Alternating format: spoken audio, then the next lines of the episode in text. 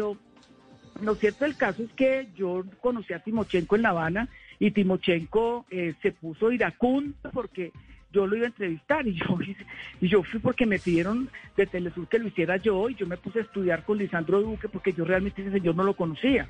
Cómo era, de dónde era, cuál era su acción. Yo hasta llegué a pensar que era verdad que era médico.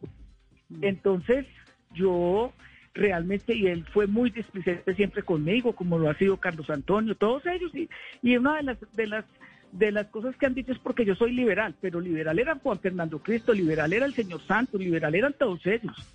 ¿Usted no tiene relación alguna hoy en día con los miembros de la ex FARC que están hoy en día en la política?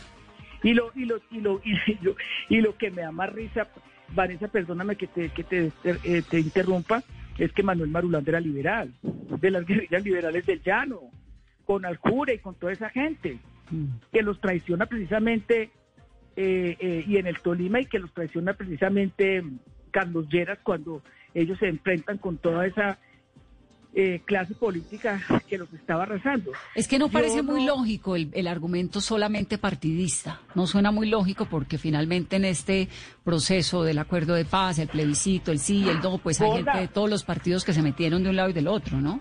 Pero yo no sé por qué a la única que no le, a la única que le sacaban lo del Partido Liberal era mía. A lo mejor porque ya no tenía no era senadora o no tenía poder o yo me había distanciado del partido porque yo sí me distancié del partido, que no quiere decir que haya renunciado al partido. Yo sigo siendo liberal. Piedad, antes de, preguntarle lo que ocurrió anoche, hay dos cartas suyas, una ante la Jurisdicción Especial para la Paz y otra para la Comisión de la Verdad. En una usted critica un poco la JEP, diciendo que no puede ser un tribunal solamente de exguerrilleros, y en la Comisión de la Verdad pide que la escuchen. Sí. ¿Qué es lo que no le gusta de fue la, la primera. La fue la primera, carta que yo envié eh, sobre seis temas muy importantes que yo eh, voy a, presentarme en la JEP, en, perdón, en la Comisión de la Verdad, cosas que además no solamente han sido parte de mi ejercicio político también, sino también de, de, muchos hechos que yo he conocido y que me parece importante plasmar ahí, como por ejemplo, entre otras muchas, aunque a mucha gente no le parezca la persecución tan brutal del gobierno de Pastrana y del gobierno de, Uribe contra mí.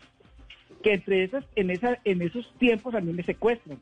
Mm. Y eso pues no, no es un hecho escondido.